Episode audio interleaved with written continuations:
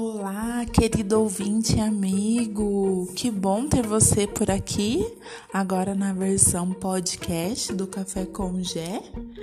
E desejo boas-vindas e te pergunto se você aceita tomar um café na minha tetaneca hoje.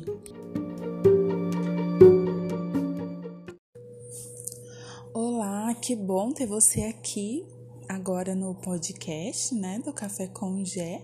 E o tema de hoje é quem é essa que vos fala? Quem é essa doida, né? É... Estou aqui tendo um reflexo de uma pandemia tardia. Então eu tô tendo que criar para não surtar.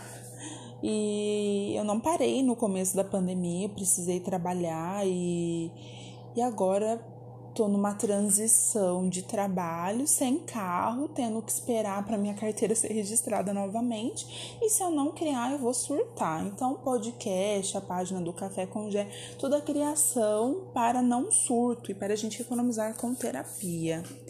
É, então, acredito que que seja importante eu explicar quem eu sou, o que eu faço, de onde eu venho, né? Igual o Globo Repórter.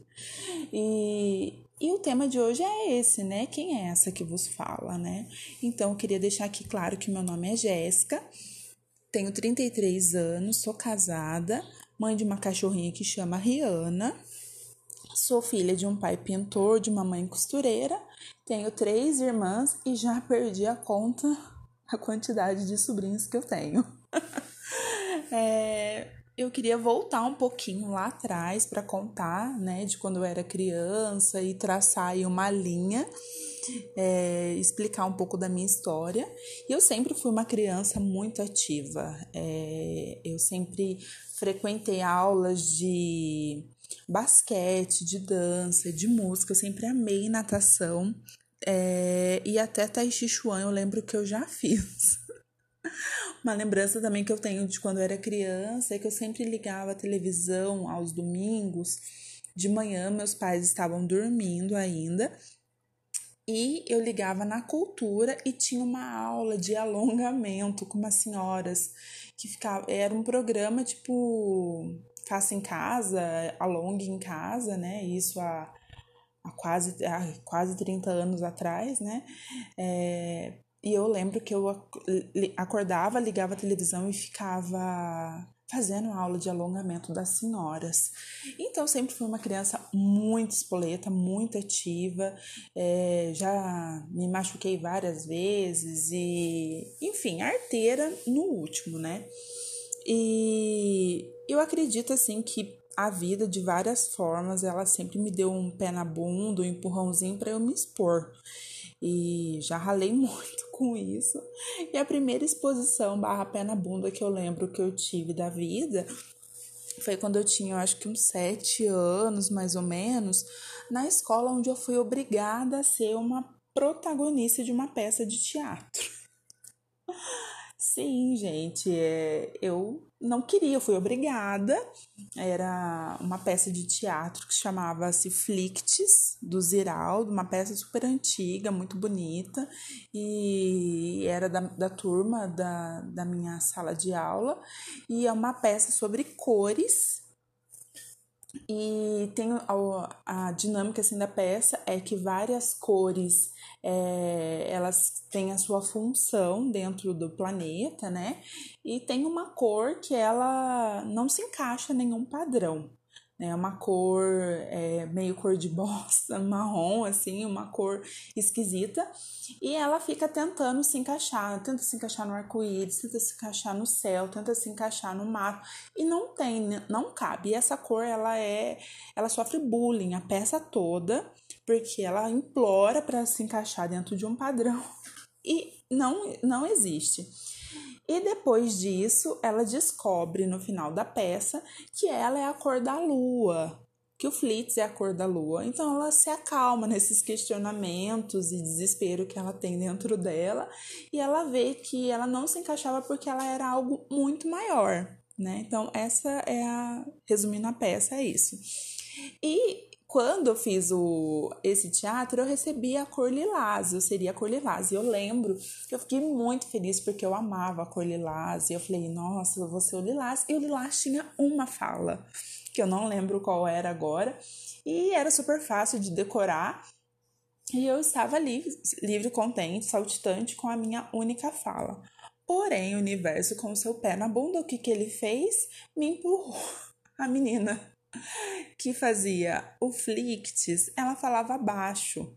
E aí a professora é, trocou é, eu por ela, para eu ser o, o, protagonista, porque eu falava mais alto.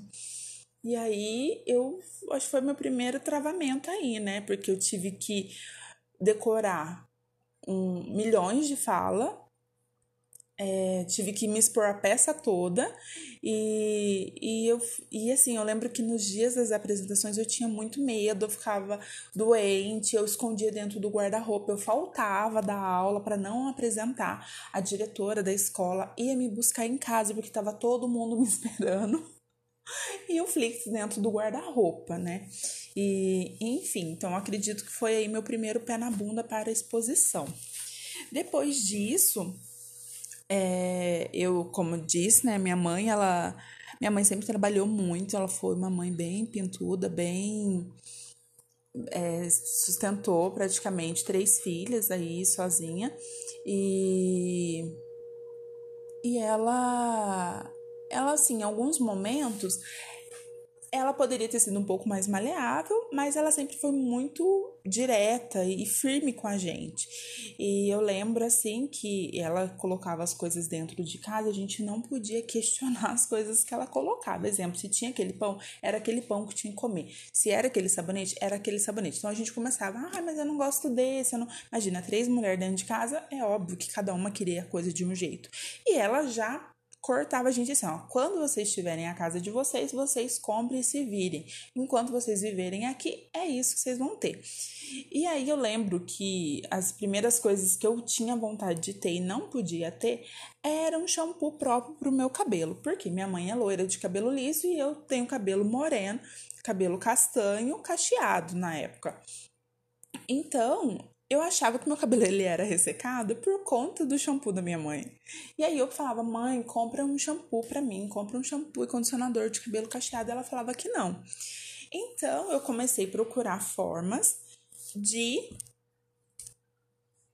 de conseguir o shampoo que eu queria, né? E aí eu tive a primeira ideia que foi, vou fazer unhas das amigas das minhas irmãs que já eram mais mocinhas, eu, aí eu tinha por volta de uns 12 anos, e as meninas já eram por volta de 18, já saíam, já iam passear, então elas já eram mais vaidosas. E aí eu comecei a inventar que eu fazia unha. E aí eu lembro que eu fazia florzinha e elas adoravam florzinha, só que elas também não tinham dinheiro para me pagar, porque elas não trabalhavam. E aí eu tive a brilhante ideia de falar para elas o seguinte: bom, como você não pode me pagar em dinheiro, me pague em produto. Quando você for fazer compra com a sua mãe, com seu sua mãe e seu pai no supermercado, eu quero tal shampoo e tal condicionador. E eu lembro até hoje que era um shampoo escala ou aquele coquetel de frutas, que era o que eu tinha vontade de usar, aquele potão que cada tem várias camadas de cor, e desodorante Rexona. E eu fiz por um bom tempo unha em troca de produtos de compra. Foi aí meu primeiro trabalho, eu acredito, né? Depois disso, eu lembro que meu primeiro dinheiro físico mesmo que eu ganhei é, foi de uma faxina na casa de um pai de uma amiga minha de infância. E a faxina, a, ele morava em outra cidade, é, aqui do lado de onde eu moro, que é em Águas da Prata. Vai eu e minha amiga de ônibus para fazer a faxina na casa do pai dela. E a gente faxinou tal e a gente ganhou nosso primeiro dinheiro, que foi 10 reais para cada uma. E eu lembro até hoje que era 10 reais daquele de plástico. E a gente voltou muito feliz porque foi nosso primeiro dinheiro. E eu lembro que eu demorei para gastar esse dinheiro porque eu ficava namorando ele, eu achava bonito que ele era de plástico e foi meu primeiro dinheiro mesmo é, ganhado, né? Eu, às vezes meu pai me dava moeda, mas não era a mesma coisa de eu ter trabalhado para conseguir meus primeiros 10 reais, né? Meu primeiro salário. Depois disso, eu, é, a minha irmã teve uma menininha que chama Júlia, que hoje é uma moça E eu fui virar babá da Júlia, né? Então, eu tive que trabalhar aí, do, a Júlia tinha oito meses, até os três anos eu fiquei como babá de Júlia. Depois disso, fui revender catálogo da Hermes e fiz sucesso como revendedora de catálogo da Hermes. Porque eu lembro que eu fazia promoção, eu fazia cartinha para os clientes e dava desconto e cobrava e ficava brava quando as pessoas não me pagavam. Nunca levei calote quando eu era revendedora de Hermes. E aí foi uma fase bem legal e eu consegui, eu ganhava muitos prêmios da Hermes, então se eu cadastrasse alguém, então comecei a cadastrar todo mundo, cadastrava minha irmã, minha mãe, meu pai, meu namorado na época, pra ganhar os brindes e assim eu fui fazendo meu enxoval porque eu queria casar, né? Depois disso, é, eu fui trabalhar numa loja de tecido que eu não sabia falar tecido, eu falava pano pra, e cortei muito tecido errado, né? É, eu não tinha coordenação motora para para cortar os tecidos. Depois, trabalhei em loja de sapato até que eu fui parar numa fábrica de jeans. Essa fábrica é uma lavanderia e eu ganhava por produção, né? Então eu tinha que tingir ou lixar essas peças e ganhava aí 5 é, cinco centavos a 25 centavos a peça. E no final das contas, assim, eu ganhava super pouco, mas foi foi muito importante, eu acredito, para mim, é, em vários aspectos. Eu tenho amizade de até hoje, né, que é, é com a Camila. Camila Bombs, quero você aqui nesse podcast em algum episódio. E a gente trabalhou depois junto em outro trabalho, mas a gente teve uma amizade ali. E ali foi meu primeiro contato com café. Por quê? Nessa fábrica, às 9 horas tinha o horário do café. E era o seguinte, era pão com manteiga e café nós que pagávamos. E, e aí, às 9 horas a gente parava, eu não gostava de café, eu comia meu pão com manteiga, só que não tinha nada para beber, porque eu não, não curtia café. E o, e o supervisor dessa fábrica, ele levava uma, um galão de café para todo mundo tomar. Todo mundo tomava, ficava pilhado, voltava a trabalhar e eu engolindo pão seco, né? E aí começou assim: ah, eu vou ter que tomar para conseguir comer esse pão seco comecei aí, né? Mal sabia que seria o início de uma página, de uma vida inteira baseada em café. é, depois disso, depois dessa fábrica, eu virei promotor de marca.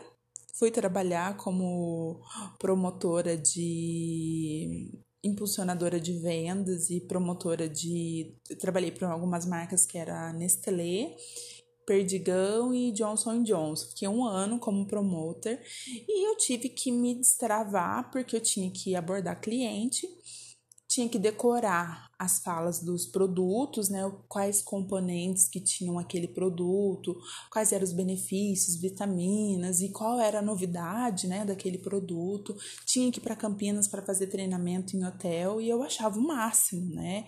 E e por muito, muitos, é, por esses meses, eu consegui dar uma destravada aí na minha abordagem, em venda, e dei uma lapidada, porque por conta dos treinamentos. Eu lembro até hoje que nessa fase é, eu vinha dos treinamentos com uma apostila e eu, eu ficava em casa gravando os, os ingredientes que vinham dentro daquele produto em um gravador, depois eu ficava ouvindo, porque eu queria chegar no supermercado e fazer uma abordagem de primeira. Então, eu tenho essa lembrança, como eu tô fazendo agora, né, de gravar, eu fazia isso antes. E eu lembro também que a gente recebia é, uma caixa com com os produtos que seriam usados naquela ação. Então, vamos supor, se fosse uma ação da Nestlé para tal produto, então eu recebia a roupa, o brinco, a maquiagem, o sapato, a meia, tudo era padronizado no Brasil inteiro. Então, quando eu recebia aquela caixa, parecia que eu estava recebendo um presente. Era muito gostoso, assim, sabe? E era tinha que ser um serviço impecável, né? Porque a gente era avaliado e se a gente não fizesse alguma coisa, a gente era cortado da, das ações. Então, eu tinha muito medo, então sempre me dediquei muito para não ser cortada de nenhuma ação. Mas, como era um serviço é, que não era fixo, eu queria construir a minha casa e casar, eu, eu comecei a pender para o lado da saúde. Eu consegui entrar num, numa, num consultório como estagiária e aí foi na onde que me abriu um leque muito grande, me, me encontrei assim na área da saúde, gostei muito de trabalhar, eu achava muito bonito trabalhar de branco. E a clínica é uma clínica muito bonita. E e aí eu comecei aí no meu engatinhar na área da saúde como auxiliar de raio-x. E depois do estagiário consegui essa vaga, trabalhei alguns anos aí nessa, nessa empresa. E aí foi, eu acho, meu segundo contato com o café que ficou na história, que foi é o seguinte, nessa clínica, o dono tinha um horário que ele recebia alguns amigos para servir café. Então eu tinha que coar o café na cafeteirinha e servir para para os amigos e para o dono da empresa. E eu ainda tinha que perguntar se queria açúcar, se queria adoçante, enfim. É, e eu tomava, né? Fazia para eles e tomava, fazia para eles e tomava. Passado alguns meses, o dono dessa empresa comprou uma, uma cafeteira expressa. E depois disso, ele ele me ensinou, era acho que o começo das cafeteiras de cápsula, mas era uma cápsula diferente que você tinha que prensar ela e vinha numa embalagem prateada, super fino e era novidade, né? A máquina de café prensado em cápsula e não tinha aqui ainda e tinha ali na, na empresa dele. Então, os amigos deles que já dele que já não faltavam do café, ai que começou a bater cartão. Então, ele eu recebi um treinamento de como eu ia fazer o café e servi o café expresso. Porém, eu vi que tinha alguma coisa diferente aí, porque o cafezinho da cafeteira, ele saía de um jeitinho. E o expresso, ele saía de outro, saía com espuma, saía com cheiro mais forte, mais escuro. E aquilo já até me salivava, porque eu via que era diferente. Mas como ele controlava as cápsulas, eu, e ele nunca tinha me dado até então nenhuma, é, eu, eu um dia depois de eu ter servido, na hora que eu tava limpando os cafés, eu entrei na sala e falei: Ah, doutor, eu queria te pedir uma coisa. Aí ele fala, né, Jéssica? Então, eu tô passando esse café, eu tô vendo que ele é diferente. E aí eu queria tomar um cafezinho desse, né, para experimentar. E ele começou a rir e falou: Ei, Jéssica, não é, não é boba, não. Você viu a diferença dos cafés. Mas eu vou fazer o seguinte, vou falar para você não experimentar. Porque realmente esse café ele é bom. Só que ele custa, acho que 3 reais. Eu não lembro se era 3 reais, eu acredito que seja 3 reais que ele falou para a clínica. Cada cápsula. E é um café caro. E se você tomar esse café, você não vai querer tomar mais o seu café da cafeteirinha. Então, continua tomando o seu café da cafeteirinha. Aí eu peguei e falei, muito obrigada, saí da sala e falei para minha colega de trabalho o que tinha acontecido e eu não vi aquilo como maldade. Como maldade. Eu achei realmente que ele estava é, só falando para eu continuar tomando. E aí ela ficou indignada, falou: Como que ele te falou isso? Eu não creio, não creio que ele te falou para você não tomar. E eu falei, ah, ele falou, né, tal. E depois, com essa, é, essa atitude dessa minha amiga, eu vi que, falei, opa, tem alguma coisa aí. Por que, que não deixou eu tomar um cafezinho para experimentar? Criou aí minha primeira paranoia de café, né? Meu primeiro complexo de inferioridade no café. E aí, depois disso, eu descobri aonde ele guardava as cápsulas. Tomei algumas escondidas. Não recomendo que ninguém faça isso mas fiz, né? Então, é, Depois disso, depois de algum, alguns meses, já não era tão novidade o café, ele deixava as cápsulas expostas e podia tomar, mas no começo não. Eu lembro quando ele falou que podia experimentar, eu já tinha experimentado vários, né? E com certeza ele sabia disso, porque ele devia contar as cápsulas. Enfim, é, depois disso eu fui trabalhar no, em Poços de Caldas, num consultório, é, que o consultório era em cima de um café. E foi, é, existe até hoje esse consultório e foi muito. Era um consultório assim, bem fofo, porque tinha o, o, é, o, o, café, era embaixo, o consultório em cima tinha uma escada super bonita, é, florida, assim, que ligava um com o outro. E imagina, né? Eu trabalhando em cima de um café, quando eles torravam um café lá embaixo, subia toda a fumaça para dentro do consultório. O consultório reinava café. Imagina, eu descia a escada correndo, ia lá e comprava café e tomava café. Eu tinha conta até ali na, na cafeteria por conta de, da proximidade e virou um hábito e, e eu tenho boas lembranças dessa época. Depois disso, eu fui para área, fui trabalhar dentro de hospital e para dar conta de vários plantões que eu dava, tinha que tomar muito café, né? Onde eu comecei a levar garrafas de café e viver à base de café para aguentar 48 horas de plantão. Isso não é vida, não recomendo ninguém que faça, ninguém faça isso. É, mas foi uma fase com muito café aí é, na minha rotina. Depois disso, fui trabalhar para onde? Em Campinas, assim, prestei um processo seletivo, fui para Campinas e aí um leque se abriu, porque Campinas é o polo das cafeterias fofas para mim.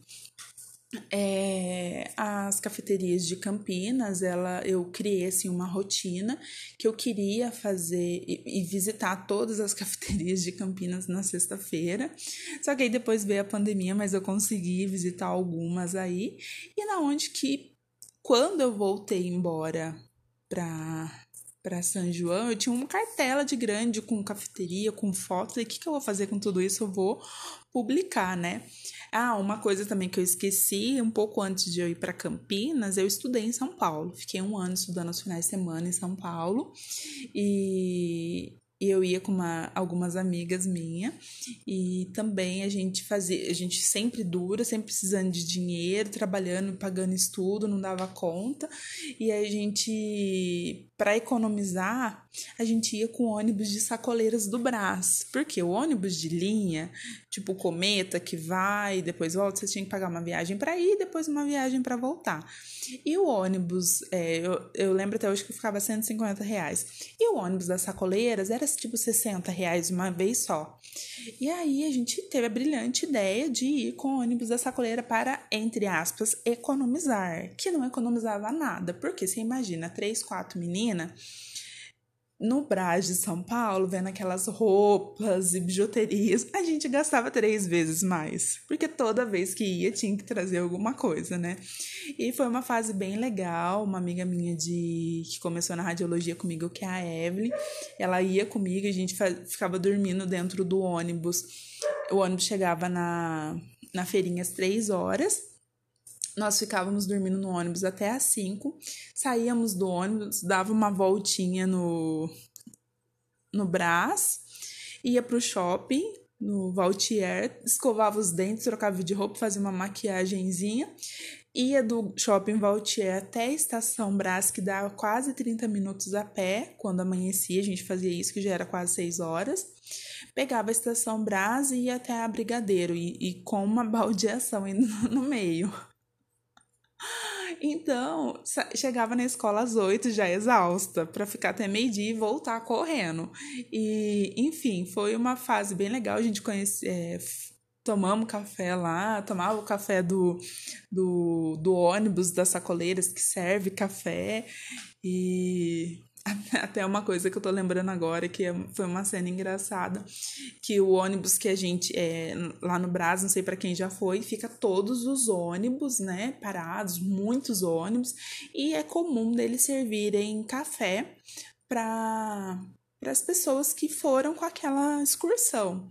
E eu lembro que o ônibus que a gente ia era um ônibus simples e servia alguns cafés assim gostosos, mas a gente olhava os, os cafés dos outros ônibus, eram muito mais requintados, mais chique, com, com bolo, com presunto, mussarela, e o nosso era bolacha e café. e eu lembro assim que eu acordei e peguei assim umas bolachas, um café e fui andando assim para frente sentido ao shopping.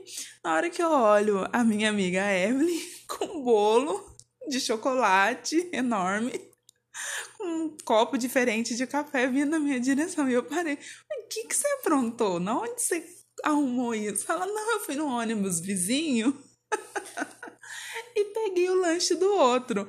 Eu falei, filho, mas você não, não faz parte desse ônibus. Ele falou, tá exposto, como é que eles vão saber quem que é quem nesses ônibus? Ah, isso daí ficou na história, né? Enfim, foram. Tenho várias histórias de café e aos poucos eu quero ir trazendo pra cá.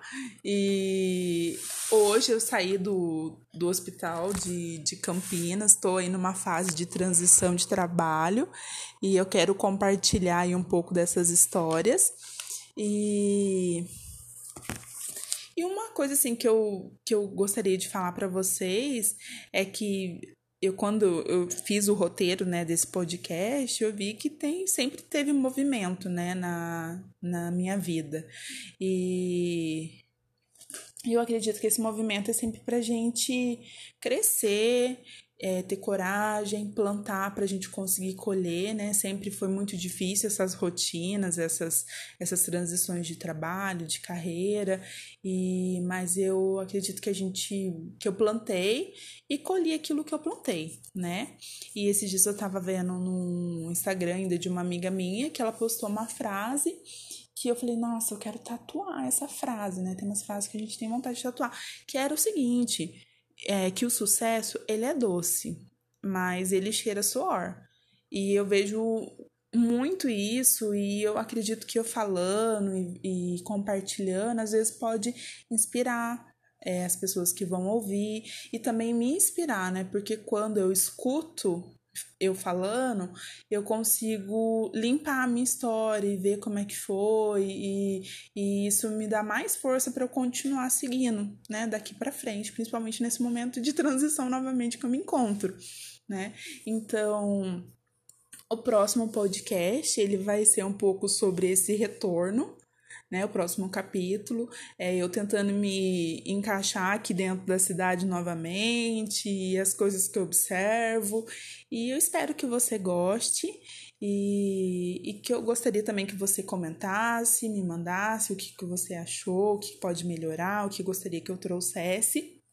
Então, acredito que essa primeira temporada aí dos podcasts vão ser sobre essas crônicas minhas, um pouco da minha história, um pouco do que eu vejo, e quem sabe nos outros, nas outras temporadas eu trago algumas ideias que eu tenho aí. Então, é, é isso que eu tinha para trazer nesse episódio. Espero que goste e eu desejo um ótimo momento para sua vida e te vejo já já no próximo. Beijo!